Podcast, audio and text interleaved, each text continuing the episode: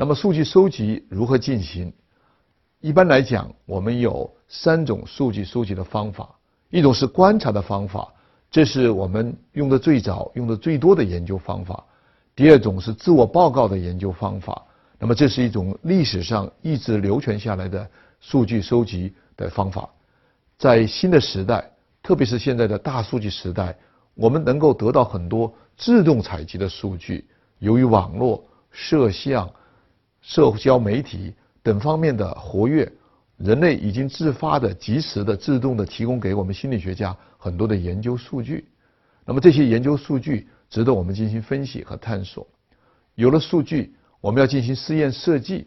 那么试验设计有真的试验，有准试验，也有一些相关性的试验和描述式的研究。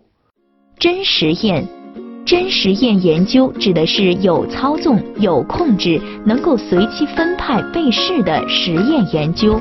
准实验、准实验研究指的是无需安排被试，运用原始群体，在较为自然的情况下进行实验处理的研究。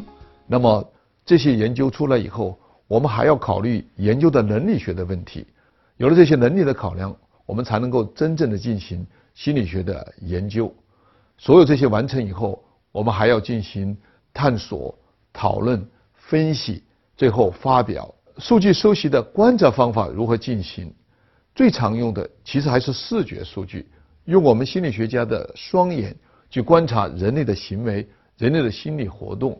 呃，可以用摄像机、单向玻璃、计时器，也有各种的测量量表、评定量表。心理测量的一些方法和工具，帮助我们进行数据的记录。第二种数据是听觉的数据收集，也就是我们用录音机来记录下人类的互动、人类的活动、人类的心理的交流、沟通和变化。第三种的数据采集方法是生理计量的方法，我们可以使用脑波仪、用生物反馈仪，特别是现代。我们还用到核磁、ERP、fMRI 等先进的神经生理的测量方法，这都是数据采集的一种观察法。数据的收集也可以通过自我报告的方法来进行。那么心理学奠基人冯特当年使用的就是自我报告的心理测量方法。自我报告法是心理学用来研究人的心理活动的一种方法。由被测试者对自我的主观体验和主观状态进行自我观察，并进行自我评定。那么，这种自我报告的方法，曾经是心理学家了解人心、了解人的情绪、了解人的思想最常用的试验方法，叫做类型法。心理学的类型和哲学上的类型还是有些区别。心理学的类型是希望把外界的刺激。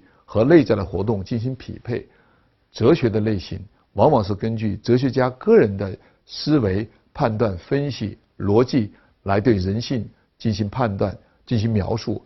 那么心理学的自我报告方法是我们很常用的方法，但是我们发现有很多的问题。那么自我报告的方法最大的问题就是人们不一定要告诉你他真实的想法。